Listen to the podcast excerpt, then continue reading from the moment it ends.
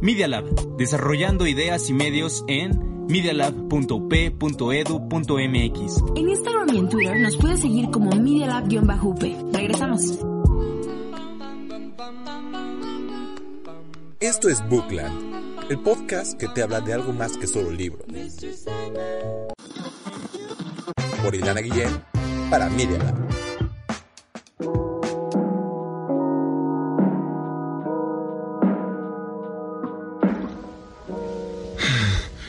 Ilana, ¿por qué no me avisaste el día de hoy?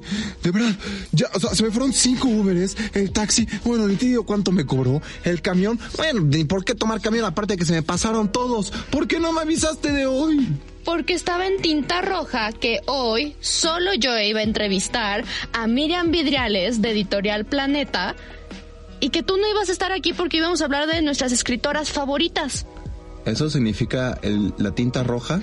Sí, eso significa la tinta roja. Oh. Te mandé un memo. Oye, ¿y si me quedo sentado callado sin decir nada ni moverme, puedo quedarme aquí?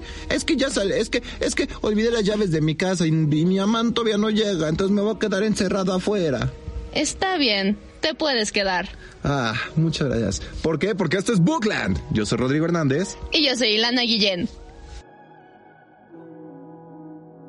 Bueno, muchísimas gracias por estar en este programa con nosotros, Miriam.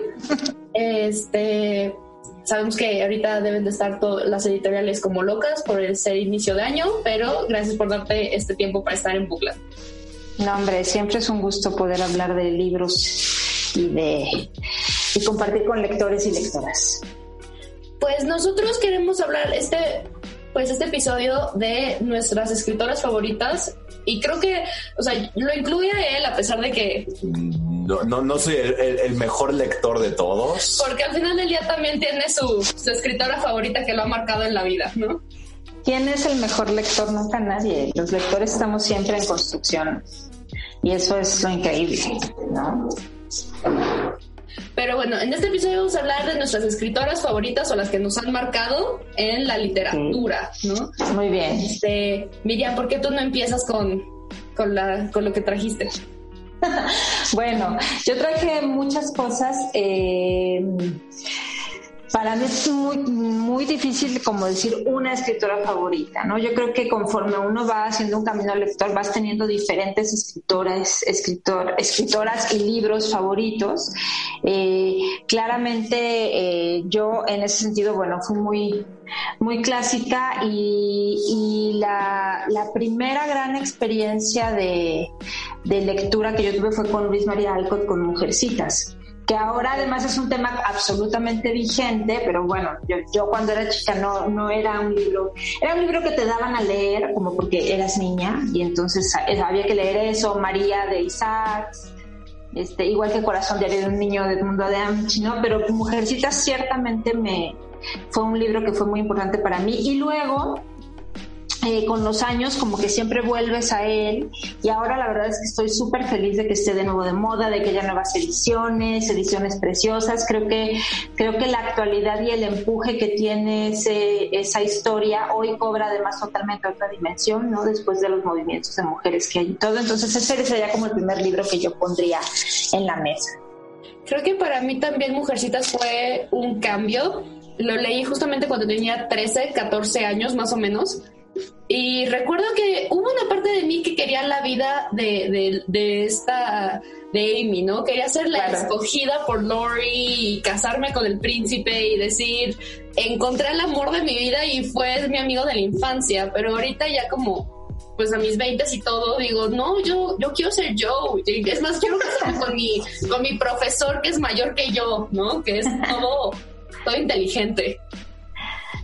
Sí, bueno, yo creo que Joe March es el gran arquetipo de mujercitas, ¿no? Una mujer inteligente. Además, es increíble cómo este, este discurso del que Joe huye todo el tiempo, que es haz lo que tienes que hacer, sigue el camino que te marcaron, sé una mujer como tienen que ser. Bueno, tiene, siempre tiene una connotación distinta para cada época, pero yo creo que sobre todo la rebeldía, que es el que es el motor de Joe, a veces para mal, ¿eh? porque pues si te das cuenta, pues ella pierde la gran oportunidad de su vida con Lori por necia.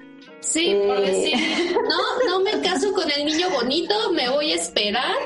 Y yo siempre he dicho que el amor de la vida de Joe era Lori. Por supuesto, pero ella decide no escuchar a su corazón porque está escuchando a su cerebro. O sea, creo que son, es una historia extraordinaria. Por supuesto, Joe March es mi super mega favorita. El rol de Meg es increíble también. Sí, por completo. Y luego, este, para mí, creo que uno de mis favoritos también es, ¿cómo se llama? Que me cambió la vida fue cuando descubrí, yo descubrí a Isabel Allende. Bueno, por supuesto, La Casa de los Espíritus o cuál fue el que leíste? Eh, el- el- eh, de Amor y de Sombra. Fue Ah, bueno, ya, leí. eh, claro. Yo, sí, Isabel Allende yo creo que es una de las grandes voces narrativas. Además, ¿sabes qué es bien interesante de Isabel Allende? Yo creo que es una mujer que te descubre también Latinoamérica en muchísimos sentidos. O sea, creo que muchas veces cuando la lee gente que es, que es joven y que no ha viajado, que o no le tienes que ser joven, o sea, si no has viajado, si conoces solo tu país, Isabel Allende lo que tiene también es esta capacidad de llevarte a viajar por América Latina, por los diferentes países. Yo me acuerdo, yo la primera novela que leí de Isabel Allende fue eh, La Casa de los Espíritus y para mí fue una revolución, o sea, estas múltiples voces, la dictadura, Chile.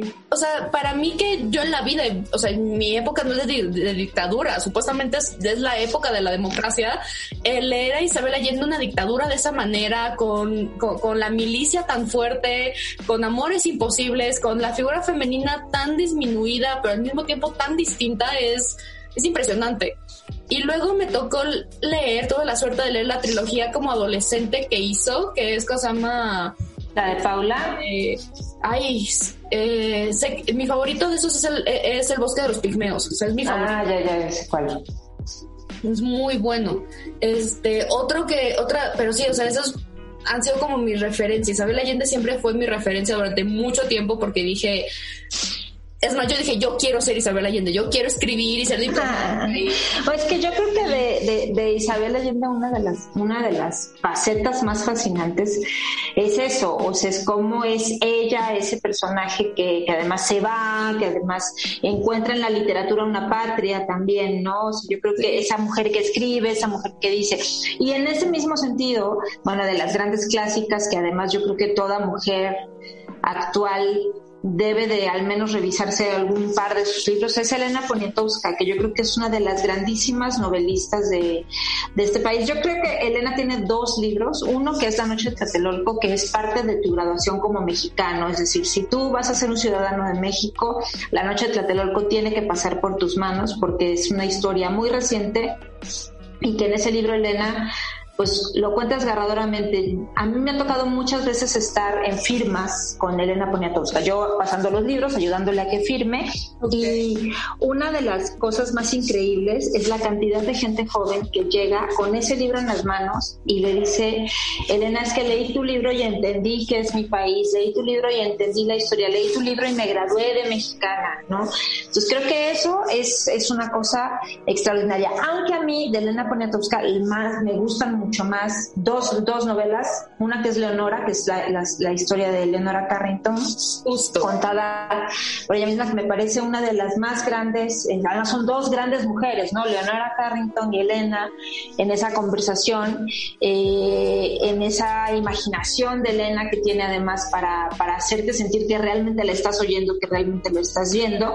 Y tiene un pequeño libro eh, eh, también que es Hasta no verte Jesús mío, que también me, me parece que es extraordinaria, con Jesús Apalancares, que es esta mujer revolucionaria, indomable, eh, comiéndose la historia a mordiscos, ¿no? Creo que también esos libros de, de Elena Poniatowska, bueno, y todos sus libros, pero bueno, esos dos a mí son de mis favoritos y también me marcaron profundamente como lectora.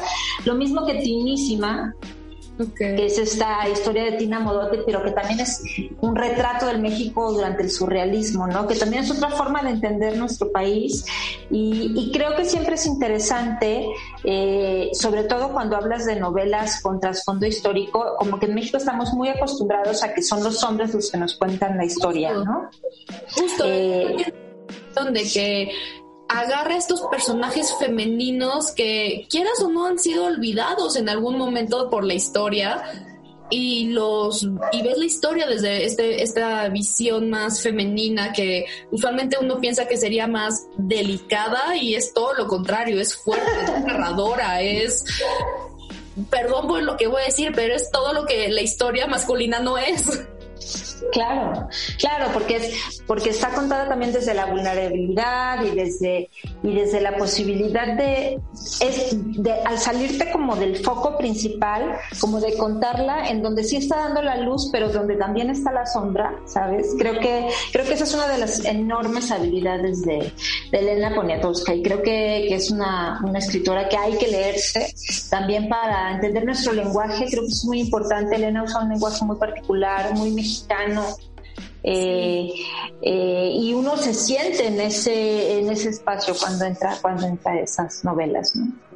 justo Leonora para mí eh, de por sí amo a Leonora Carrington o sea es, que es la gran bruja. No que estaba yo siempre he dicho estaba medio loca pero esa locura era lo que hacía que fuera no, bueno lo máximo Claro. Y el hecho de esa conversación que te da, la forma en la que te va contando sus experiencias, su arte, su sus sueños, su visión del mundo y también de lo que no era el mundo, para alguien que está en sus 20 es algo maravilloso, o sea, de verdad es algo maravilloso. Otra escritora que yo pongo sobre la mesa y la conocí gracias a la película, ¿no? Es la, eh, eh, es esta, la, esta, ay, se me fue, como agua para chocolate, se me fue. Ah, claro, es Laura Restrepo, no. Esquivel, Laura Esquivel. Laura Esquivel, sí, iba a decir Laura. Laura Esquivel también es otra que tiene una forma muy particular de escribir, en mi parecer siempre tiene una cuestión muy diferente que, o sea, como hago para chocolate es completamente cursi, o sea, yo, yo lo leí y sentía que mi libro empezaba a derramar miel, ¿no? Miel con rosas, porque no podía ser de otro modo. Sí, pero al mismo tiempo tiene otros que es como la Malinche, o sea, yo, yo inicié con mi, mi, recorrido histórico para saber más de este personaje femenino gracias a Laura Esquivel, ¿no? De la Malinche y, y la forma en la que llegó con Cortés y todo esto y fue de, ok, no, no, no es la, la malvada del cuento como nos pusieron en muchas historias. Pero justo, creo que desde, mi punto de vista, estas novelas históricas son más ricas, son mejores cuando las cuenta, las narra una escritora pues femenina. Pues son diferentes, yo creo que, es que son voces que no te esperas, yo creo que siempre, bueno, hay esta idea falsa de que la literatura femenina es suave, de que la literatura femenina es delicada, de que la literatura femenina, pero yo creo que hay enormes, monstruosas escritoras que dominan la lengua, que dominan el lenguaje, que lo usan como una espada eh, y, muchísimas mexicanas entre ellas. Yo, por ejemplo, de las mejores y más a, eh, fuertes experiencias de lectura que, que, yo he tenido desde joven y aún ahora no, no tan joven es Carmen Boullosa. O sea, yo creo que Carmen Boullosa, que es, que es de formación poeta, pero que es una narradora extraordinaria. Hay, hay novelas de ellas como antes que se te quedan en la piel para siempre. O sea, que son novelas además pues, que parece ser, te engaña pensando que es una novela un poco solo intimista, que es la historia de esta niña que extraña a su mamá y terminas envuelta en un mundo eh, muy rudo de recuerdos, de emociones, eh, me acuerdo también de su novela Son vacas, somos puercos, que es esta historia de una muchacha que se disfraza de pirata y cómo a través de eso vas conociendo la historia de los piratas, sus códigos, eh, otra vez desde una mirada más oblicua. Eh, creo que creo que Carmen es una de las grandes grandes escritoras de, de, México y bueno tiene novelas mucho más complejas, Cielo de la Tierra, Duerme. La otra mano de Lepanto, ¿no? Que también es una novela histórica. O sea, y creo que, que todo eso te habla, pues, de que hay una, no hay un tipo de literatura escrita por mujeres. O sea, hay mujeres contando historias extraordinarias y con una maestría, pues, también soberbia. Ahorita hemos hablado casi de puras mexicanas. Otra, otra mujer que a mí me encanta, bueno, Argentina hoy está lleno de escritoras increíbles, pero otras, otra mujer que a mí me encanta es Mariana Enríquez, que es una mujer dedicada a contar historias de terror y de horror. Eh, y Nuestra parte de noche, que es su novela más reciente, publicada por Anagrama, bueno, me parece una de las grandes novelas de horror escritas en, en América Latina. Me parece que además Mariana Enríquez tiene mm, no solo una imaginación tremenda, sino esta capacidad de hacerte realmente que un libro te dé miedo y que te den ganas de aventarlo y que te den ganas de ya no volverlo a abrir porque estás aterrado, aterrada leyéndolo. Entonces creo que, que Mariana Enríquez es también una de las grandísimas voces contemporáneas. Eh, creo que ella, el que más me gusta de ella, a pesar de que aún, aún, aún recuerdo la escena de, de, la medium y siento que aquí se me pone todo. Aquí, claro, sí. Que en nuestra parte de, de, noche, no, no, no, no, no, yo sentía que, que la medium iba a estar aquí, me iba a decir las cosas y me iba a hacer que llorara del susto. Es que es muy, muy vívido. A mí me encanta de ello el, el libro se llama Cuentos para leer fumando en la cama, o cómo es, ahora te lo digo, porque no me lo sé de memoria. Eh, pero los cuentos también son increíbles, o sea, creo que eh, es una enorme cuentista y en el, y en el terreno corto te lleva así a, que se te la piel y se te el alma muy fácilmente. Em, yo creo que sin ninguna duda podemos decir que ella es la mayor exponente de, la literatura de terror hoy en en Latinoamérica, ¿no? O sea, no le, debe a Lovecraft, le debe a King, le debe a Shirley Jackson. Y como ella, este, hay, por ejemplo, otras autoras como en ese tenor, como Samantha Schweblin, que también escribe cuentos de terror increíbles, también, también eh, también Argentina, aunque ella siempre como que ha optado por, por hacerlo en este contexto más doméstico, ¿no? Donde siempre hay hijos, donde siempre hay una familia, donde, estás como... pánico de que al niño es como no vayas ahí, no vayas ahí, no vayas ahí, por favor no te metas en ese cuarto todo el tiempo estás pensando que hay una cosa horrible que va a suceder y no sabes de dónde va a venir. Eh, creo que creo que eso es eso es muy bueno. Y, volviendo a Mariana Enríquez, a mí lo que, lo que me gusta mucho de ella, creo que lo, mencionaban en el New Yorker, hay un, hay un tema casi bíblico en, la, en toda la literatura y toda la narrativa de Mariana Enríquez, que es, que es eso, el mal como una fuerza que domina el universo, un poco como en Stranger Things, ¿sabes? O sea, creo que Stranger Things es muy Mariana Enríquez en tantos sentidos, o sea... Justo, esta como otra dualidad donde la dualidad es lo malvado, lo oscuro, lo terrorífico y, que está envuelto en el, papel dulce de lo cotidiano, ¿no? O sea, creo que creo que eso también está muy es, muy bueno y ellas ellas lo hacen increíble. O sea, creo que, que Mariana Enríquez y Samantha Sherving en ese sentido son son unas maestrazas. Sí, por completo. Este, para mí creo que otra otra gran escritora, este, y esta es de fantasía, ¿no? Yéndome al otro espectro, es Diana Gabaldon con su toda su serie de Outlander que ahorita está en Netflix. Claro, que ahora está en Netflix, sí. Todo, todo un giro. No, yo, yo lloré con esas historias. O sea, yo, yo la historia de, de, ellos dos, yo con Jamie Fraser me enamoré, lloré, me desgarré las venas, eh, quería morir con él y, no podía. Yo estaba en la realidad, estaba siglos de mí y en la ficción.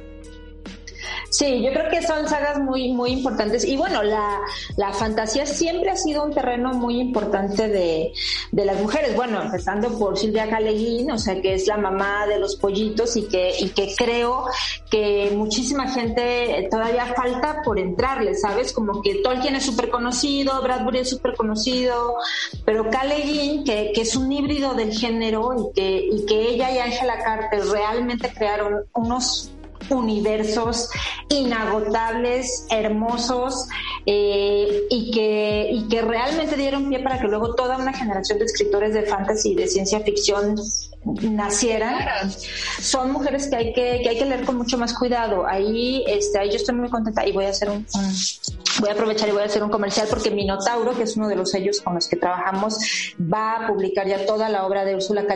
para, para español en América Latina. Y creo que eso es un anuncio increíble para, para todos los que somos fans, porque claro, estos libros eran muy difíciles de conseguir, ¿no? Claro. Entonces creo que, claro, ellas dos, o sea, Ángela Carter y Ursula K. a mí me parece cada una en su estilo, que una es más gótica, otra es más sci-fi, pero creo que, se, que son pues las que abrieron un poco el camino y es bien interesante porque además en un género que siempre se consideró menor, ¿no? Y, que, y, y un género en que los grandes y más famosos exponentes siempre han sido hombres. Eh, porque, pues no sé por qué. Porque les ha tocado buena suerte, nada más. O bueno, porque pues entre hombres se van empujando también, es cierto, ¿no? También es cierto que ellos serán menos, pero yo creo que, que eso que dices pues es, es clave. Y si te fijas, pues los grandes éxitos eh, del fantasy y de la ciencia ficción también posteriores eh, y que han sido muy comerciales y que han sido éxitos muy interesantes en términos de audiencias, pues también han sido escritos por mujeres, ¿no? O sea, está- estamos hablando de los Juegos del Hambre, estamos hablando de... Cazadores de sombras. Cazadores de sombras, de Cassandra Clare, estamos hablando también de... ah, este, es como los Juegos del Hambre, pero se llama diferente. Ah. Divergente.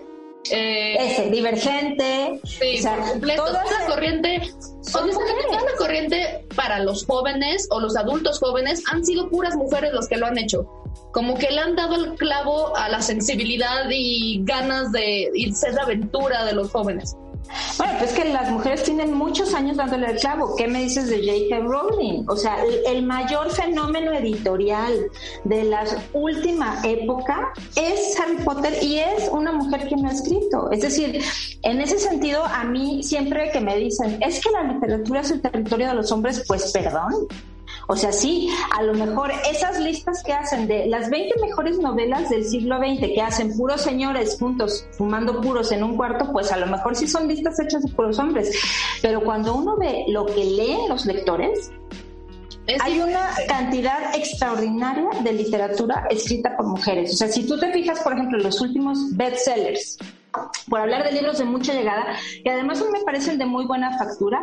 O sea, estás hablando de la chica del tren, ¿quién la escribe? Pues una mujer. Estás hablando una de... joya de thriller. O sea, Bueno, es a mí una me joya encanta. por completo. Sientes que, que vas a matar a cualquier persona. Yo siempre No, y además- yo leí La chica del tren y después de eso dije, ya soy apta para el asesinato.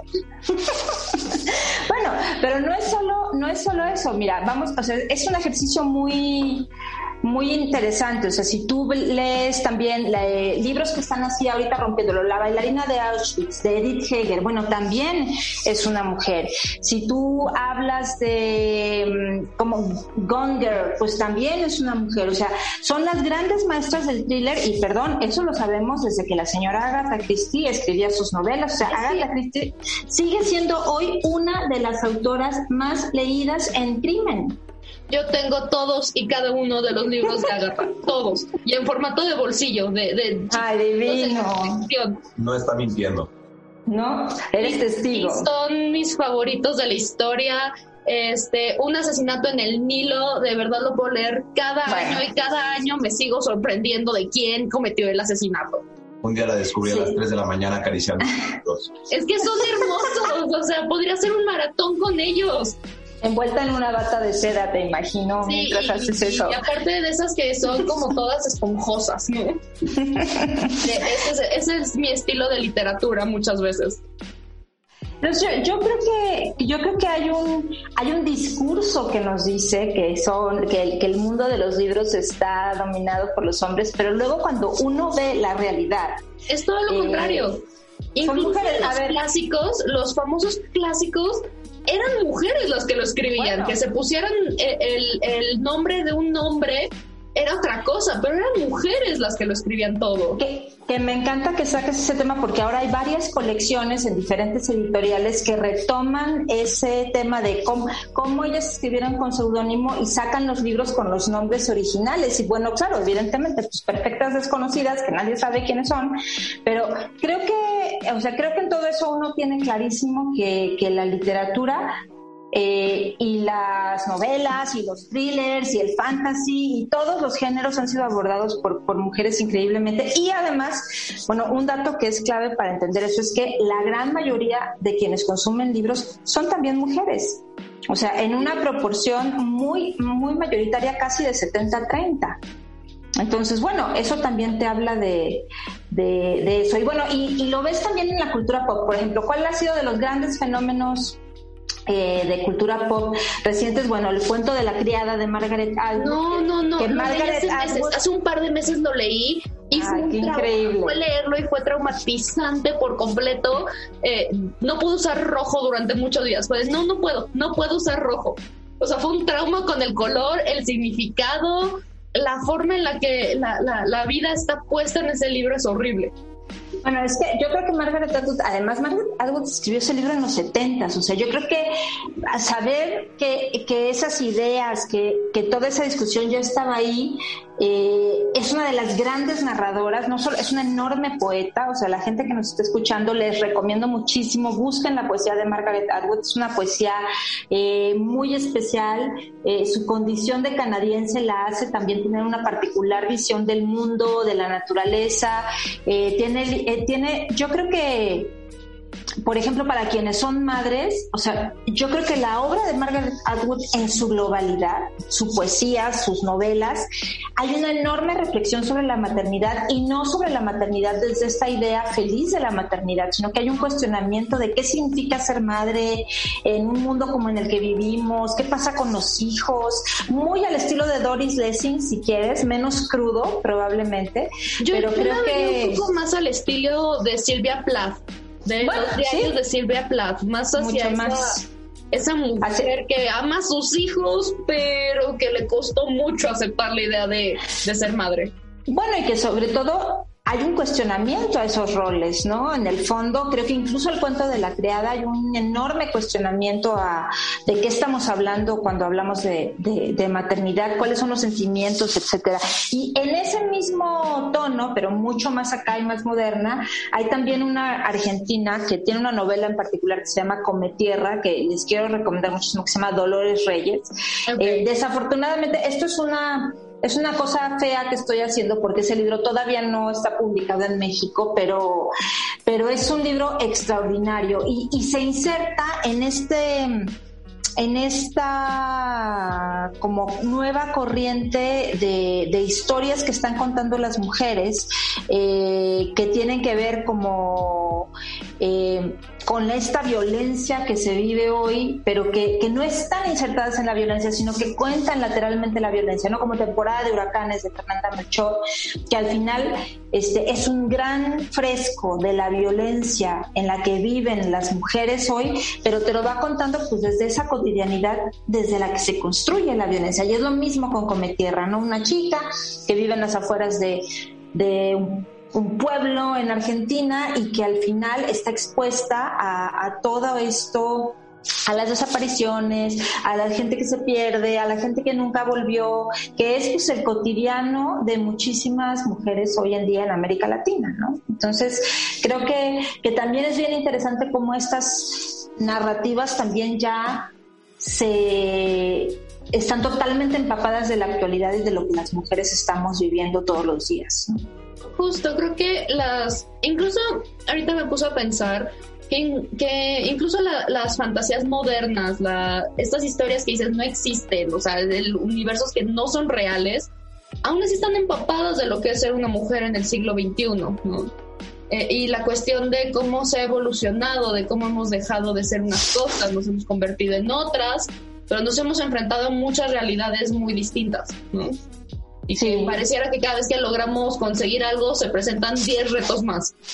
Es que yo creo que lo que es bien interesante también es cómo esa experiencia de, digamos, entre comillas, lo femenino, que además es de lo que hablan estas mujeres. O sea, a ver, estas mujeres no hablan de lo femenino, hablan del mundo, pero hablan del mundo pues que nos, en el que nosotras vivimos. Y yo creo que eso es lo que uno, cuando eres lectora, encuentras una voz femenina poderosa que está contando tu experiencia, pues es increíble. Y aquí quiero traer a colación a una de mis grandes favoritas, que es Siri Husbeth. Ok. O sea, porque yo creo que Siri Husbeth ju- justamente pues lo que hace es eso y en particular en su novela esta de Recuerdos del Futuro que después de que la leí se convirtió en mi novela favorita de Siri Husbeth que es esta esta esta cosa que, que yo creo que le pasa a muchísimas mujeres que es que tú piensas que tu vida, tus condiciones, esta forma de ser mujeres del siglo XX o XXI, eh, ha sido una lucha particular por el lugar particular donde tú viviste, por las condiciones particulares. Pero luego cuando lees Recuerdos del Futuro de Sidney Husband y ves una chava que venía de un pueblito en Estados Unidos, que después se fue a Nueva York, que se convirtió en una de las más grandes ciudades del siglo XX, pasó por las mismas dudas, por las mismas procesos, por la misma construcción de sí misma, eh, en el caso de ella, a través de encontrar en el feminismo, pero también en aceptar una cierta condición de bruja, eh, que es una etiqueta que te cuelga la sociedad y que ahora a mí me encanta que se ha convertido en una cosa que logras hacer positiva, eh, pero que pues en realidad a las brujas las quemaron, ¿no? O sea, y siempre ha sido un tema de, de persecución. Entonces creo que, que este tipo de, autoras también te hacen ver y te hacen conectarte, como también lo hace Isabel Allende en el caso de, la identidad latinoamericana o Elena Poniatowska en el lado de la historia de México, como es un mismo hilo el que une la experiencia de las mujeres, porque es la experiencia del mundo, otra vez vuelvo. Creo que es, es un discurso reduccionista decir que es la experiencia de las mujeres, es el mundo, es la vida. Y eso está ahí en todas estas, todas estas novelas y en todas estas obras de las que ahorita hemos hablado, desde Mujercitas hasta Recuerdos del Futuro de Siri es la vida lo que está ahí, ¿no? En el horror, en la ficción. Eh, Mary Shelley, que escribió? Pues escribió sobre la vida, o sea, ¿qué es Frankenstein? Sino una gran eh, idea de qué es la vida, qué es la muerte, para qué vinimos, cuáles son las cosas que tenemos que buscar, este, qué es la identidad. O sea, creo que al final son las grandes preguntas que están en todas las grandes obras, ¿no? Incluso Mary Shelley se va un poquito más allá y en lugar de tocar la maternidad, yo siento que toca la paternidad. Claro. Todo de la época. Porque Victor Frankenstein, como muchos, no, no existe. Si no veo, no existe la criatura. Exacto. Es muy interesante eso. Bueno, y además el hecho de que Shelley le dé esta...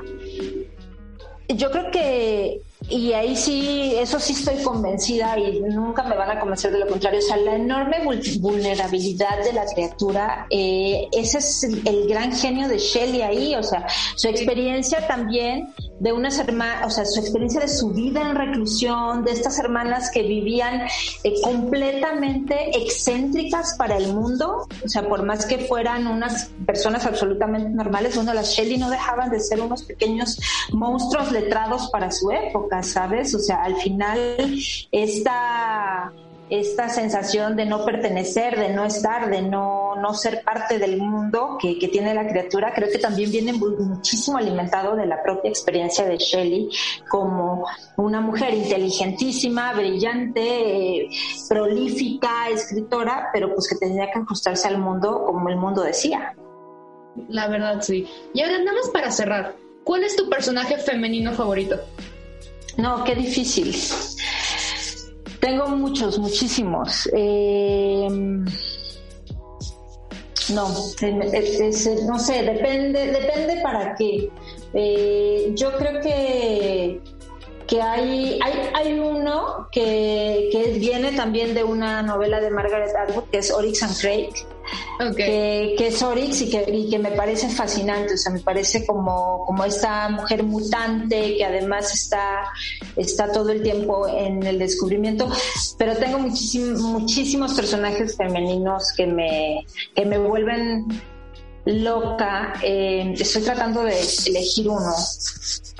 Eh, bueno, recién, es que recién, es que ese no me lo puedo sacar de la cabeza, porque recién acabo de leer, de leer eh, Las malas de Camila Sosa Villada, y la tía, y la tía encarna que, que es esta mujer que es como la guardiana, la matrona de un grupo de travestis eh, que se encuentran un bebé en Córdoba y, que y que ella era como la fuerza centrífuga que, unía las vidas de esas mujeres y las hacía sobrevivir porque ella les decía ahí viene la policía corramos ella les daba las casas si las golpeaban ella las bañaba.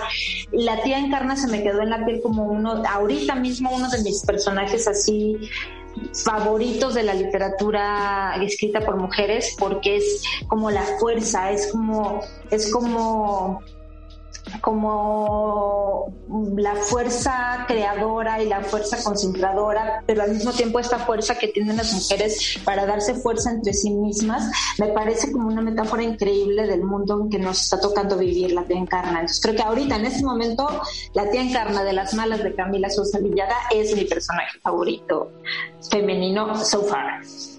Para mí, curiosamente, es Sylvie de, de, de, de Bell Jar, de Sylvia Plath, esa novela donde ya no sabes cuándo está loca, cuándo el mundo es el que está loco.